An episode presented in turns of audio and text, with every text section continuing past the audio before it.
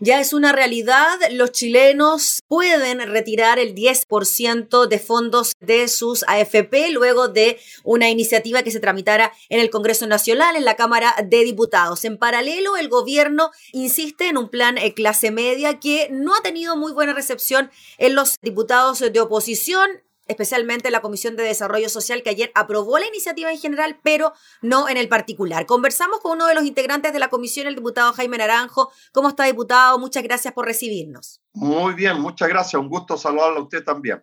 Diputado, partamos por tiene que ver con la noticia del día, la posibilidad de que de forma universal los chilenos puedan retirar este 10% de las FP. ¿Qué les ha parecido el proceso hasta ahora? Sabemos que llevamos muy poquito, pero en la previa, ¿no? Como que había un cambio de disposición por parte del asegurador, es lo que uno ve a la hora de intentar hacer expedito este proceso, ¿no? Mire, en primer lugar, queda de manifiesto de que claramente todas las medidas que había tomado el gobierno hasta el momento en apoyo económico de las familias chilenas era absolutamente insuficiente. Esa es la primera señal, porque si esas medidas económicas hubieran sido correctas, oportunas y hubieran abarcado al mayor número de personas, no estaríamos viendo lo que estamos viendo, largas filas presenciales, eh, cientos y miles y millones de chilenos tratando de llenar sus solicitudes Aquí lo primero que lección que uno tiene que sacar es que lo que el gobierno había hecho hasta ahora es insuficiente, como se lo dijimos en reiteradas ocasiones, y no quedó que tomar esta medida extrema que iba claramente en favor universal de todas las chilenas y chilenos. En segundo lugar, queda en evidencia que toda esta campaña del terror que se hizo, que más o menos que se iba a incendiar Chile, de que la economía iba a quedar destruida, que e, esto era peor que un tsunami económico, tampoco era efectivo, no era verdad. De hecho, han salido, mire lo que son las cosas, los mismos economistas que quemaban el país ahora salen diciendo que esto va a ser un estímulo para la economía, que el retiro de estos fondos van a servir para reactivar la economía. Es decir, los mismos que quemaban a Jesús ayer, hoy día adoran a Jesús, después que lo habían quemado ayer. Entonces queda en evidencia esas dos cosas. Ahora, claramente, creo que se ha hecho un esfuerzo tremendo por parte de la superintendencia para que esto se haga de la manera más correcta posible, más bien informada, ya que claramente esto se ha hecho contra la voluntad de la AFP y claramente desde un comienzo como que ellas estaban poniendo más trabas que facilidades para que la gente hiciera los trámites. Y en ese sentido hay que valorar el rol que ha cumplido la superintendencia, que ha sido muy rigurosa, muy estricta en darle instrucciones de tal manera que todo esto sea un procedimiento lo más sencillo y lo más simple posible, de tal manera que la gente lo pueda realizar sin mayor inconveniente. Lamentablemente, si bien es cierto, hay 365 días para que la gente haga el trámite, todo lo quieren hacer hoy día. Y eso ha colapsado los sistemas y la gente está muy ansiosa, muy apresurada por tener dinero y al final se están haciendo zancadillas unos con otros porque han hecho que el sistema colapse, que caiga el sistema y al final no va a terminar nadie haciendo el trámite porque como son tanto al mismo tiempo. Quizá un poquito de solidaridad por parte de quienes quizás no lo necesitan de forma tan urgente versus los que quienes efectivamente lo necesitan para poder paliar el hambre, por ejemplo, ¿no?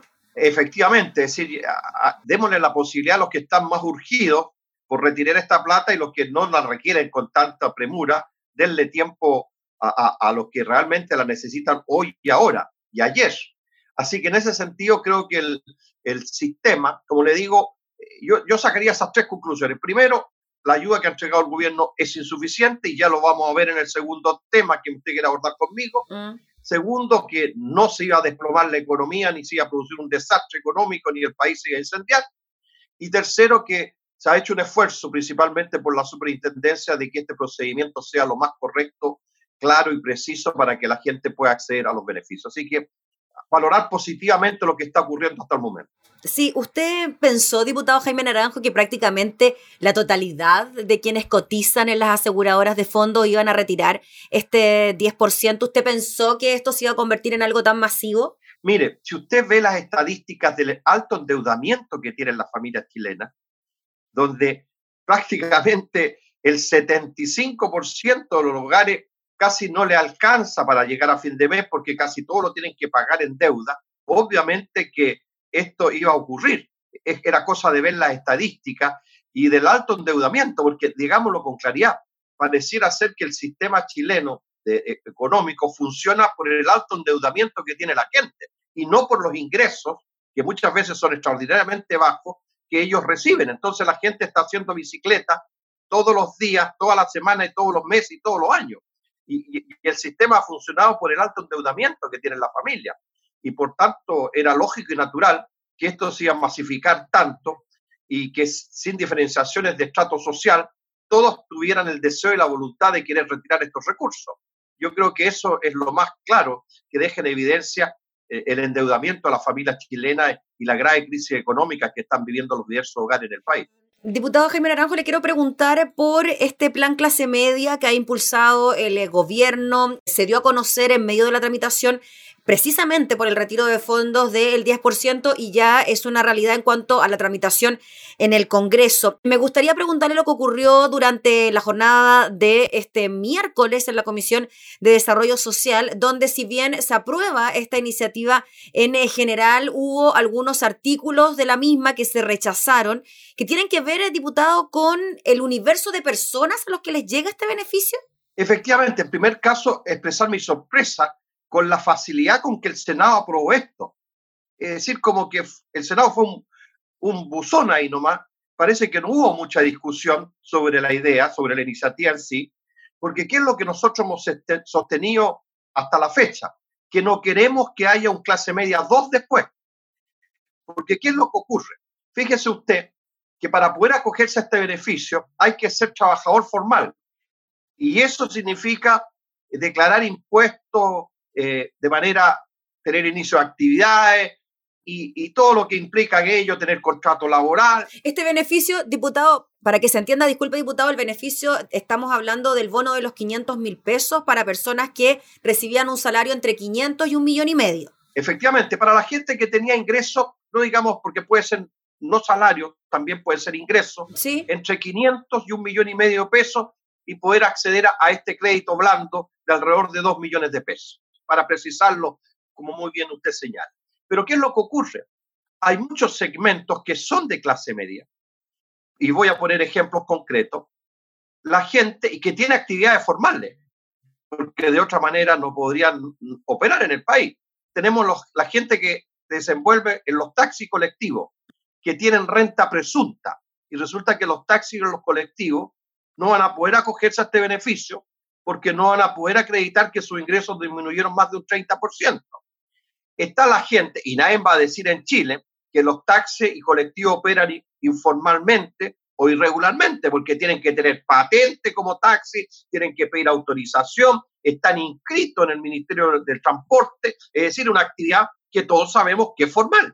Pero resulta que como ellos declaran por renta presunta, están quedando fuera porque no pueden acreditar la rebaja de su ingreso está la gente que se dedica al transporte escolar.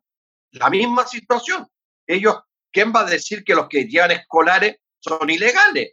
Ellos están inscritos en el Ministerio de Educación, eh, hay toda una formalidad, cómo operan con autorización de las autoridades, y por tanto nadie podría decir que ellos son irregulares, son informales, pero tampoco pueden acogerse a este eh, bono ni a este préstamo porque, porque no pueden como acreditar, y quién más que ellos que prácticamente todo este año no han llevado escolares, han visto caer su ingreso prácticamente a cero y que son grupos que no se han podido acoger ni al IFE 1 ni al IFE 2 tampoco, porque lo encuentran que son ricos.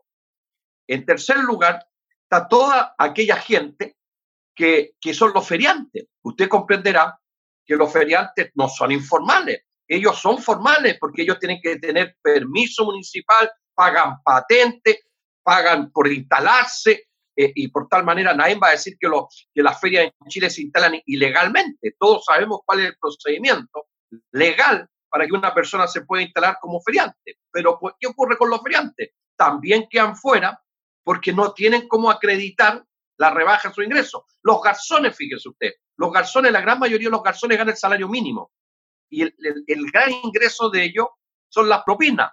Entonces, ¿cómo van a poder acreditar que disminuyeron sus ingresos si hoy día las propinas no están reguladas. Entonces están quedando fuera. Está la gente que es de la pesca artesanal, la gente que eh, se dedica a la artesanía propiamente tal. Usted va a compartir conmigo que los, que, los artesanos que se instalan en Chimbarongo o, los mueblistas que se instalan en Santa Rosa de Pielequén son formales porque están establecidos. Sin embargo, esos artesanos, como no pueden acreditar la caída de su ingreso, entonces, ¿qué es lo que discutimos con el ministro de Hacienda ayer? ¿Por qué no ampliaban los requisitos para que este tipo de personas, que claramente, y está a la vista, han bajado significativamente su ingreso, se pudieran incorporar a este beneficio de clase media? ¿Y qué decía el ministro diputado? Que esto era única y exclusivamente para los formales. Y si ellos no tenían iniciación de actividades y, y demostraban a través de su de que habían disminuido sus ingresos, la declaración de su impuesto y todo aquello, no se podían acoger al permiso. Definitivamente nos dio un tapaboca, nos cerró la puerta a esa posibilidad y lo que nosotros estamos diciendo, por no hacer aquello, en poco tiempo más, como ocurrió con el IFE 1, con el IFE 2, el gobierno va a estar presentando un proyecto clase media 2, porque este es insuficiente, no va a llegar a todas las familias que queremos que llegue. Y por eso eh, votamos en contra primero el artículo 1 y luego el artículo 2, y como el artículo 2 tenía que ver con los requisitos, y lo que nosotros queríamos es que se ampliaran los requisitos, eh, se cayó el artículo 2 y como al caerse el artículo 2 tenía efecto dominó en el artículo 3, 4, 5, 6 y los que seguían, se cayó todos los artículos, para serle franco. Es decir, nosotros mostramos nuestra voluntad de hecho, quiero advertirle que hubo diputados de gobierno que votaron con nosotros la caída del artículo 2. Es decir, no es esto una, una actitud de la oposición que quiere obstruir, que quiere molestar, que quiere joder. No, había la clara conciencia de parlamentarios tanto de gobierno como de oposición que este proyecto es insuficiente. Y al poco tiempo más, como le decía al comienzo, vamos a estar legislando de nuevo, además que un proyecto que llega súper tarde. Ya han pasado cuatro meses, cuatro meses desde que empezó la pandemia y recién estamos teniendo una respuesta para los sectores medios y una respuesta insuficiente, absolutamente insuficiente, porque no, no es masiva y por tanto aprobamos, como le digo, en general unánimemente, es decir, tenemos la voluntad de querer que haya una iniciativa en favor de la clase media, pero no hagamos distinciones de clase media de tipo A y clase media de tipo B no empecemos a clasificar a la clase media, estos son los que me gustan a mí, porque están en el impuesto interno como a mí me gusta, y estos otros, como tienen una situación un poco más confusa, los dejo afuera. Entonces me parece que es una decisión arbitraria del gobierno de querer separar a la clase media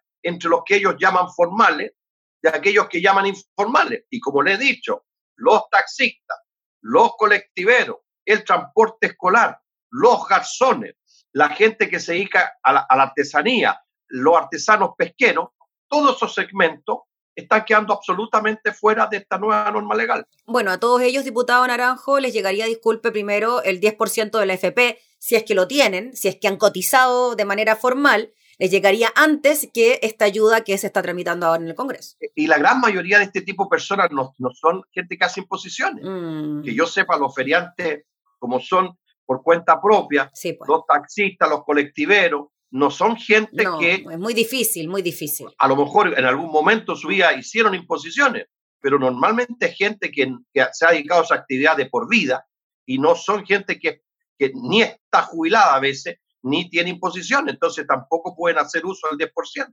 Es decir, estamos dejando en el limbo a un segmento de chilenas y chilenos que creemos que nos parece tremendamente injusto no considerarlo en las iniciativas anteriores y no considerarlo ahora en este proyecto clase media. Así que lo más probable es que en un tiempo más, si se aprueba esta iniciativa en los términos que está, que vamos a tener un proyecto clase media 2. No tengo ninguna duda. ¿Y cómo lo ve usted, diputado? Porque se discute en la sala esto ahora y también en la Comisión de Hacienda. ¿Cómo lo ve el resultado? Bueno, yo espero que en la Comisión de Hacienda los diputados que están ahí coincidan con nosotros y el gobierno rectifique su postura y se amplía la posibilidad de que estos segmentos puedan incorporarse a esta norma legal. Si no, eh, lo más probable es que compartan con nosotros y, vaya, vayamos a comisión mixta, eh, porque no vamos a coincidir con lo que el Senado aprobó. A mí me sorprende que el Senado no haya tenido en consideración este tipo de, de gente, de familia, que hoy día se ven afectadas, y pasó con tanta rapidez por el Senado como, oh, qué bien, qué bueno, este proyecto, pero claramente adolece, como le digo, de inconvenientes, de restringe la ayuda y, como la restringe, eh, creo que no va a resolver el problema que compartimos el objetivo. Absolutamente, estamos de acuerdo con el gobierno que hay que apoyar a la clase media, pero si lo vamos a hacer, hagámoslo bien y no hagamos champonada que un día hacemos una cosa, ya, como pasó con el COVID-19, que si usted tendrá buena memoria, le dijimos en su momento que eso era insuficiente, que eso no iba a resolver el problema, que se requería un ingreso familiar mensual. Ahí apareció el IFE 1. Cuando entraron el IFE 1, les dijimos que era poca plata, que no iba a llegar a todo. Terminaron mandando el IFE 2. Ahora mandaron el IFE 3. Mire, vamos en el IFE 3. Estamos en el IFE 3. Entonces no queremos que en el proyecto clase media tengamos el 1, el 2, el 3 y, se nos va a ir la vida. Se nos va a ir la vida sin llegar oportunamente a los problemas que la gente tiene. Muy bien, pues diputado Jaime Naranjo, le agradecemos enormemente por explicarnos bien este punto del proyecto clase media y entregarnos también su apreciación sobre eh, la posibilidad que los chilenos tienen de retirar su 10%. Así que gracias por el contacto. No, muchas gracias a usted, un gusto saludarla. Hasta luego. Que esté muy bien. Igual. Era el diputado Jaime Naranjo, integrante de la Comisión de Desarrollo Social, refiriéndose entonces al proyecto clase media y también al retiro de fondos de las aseguradoras.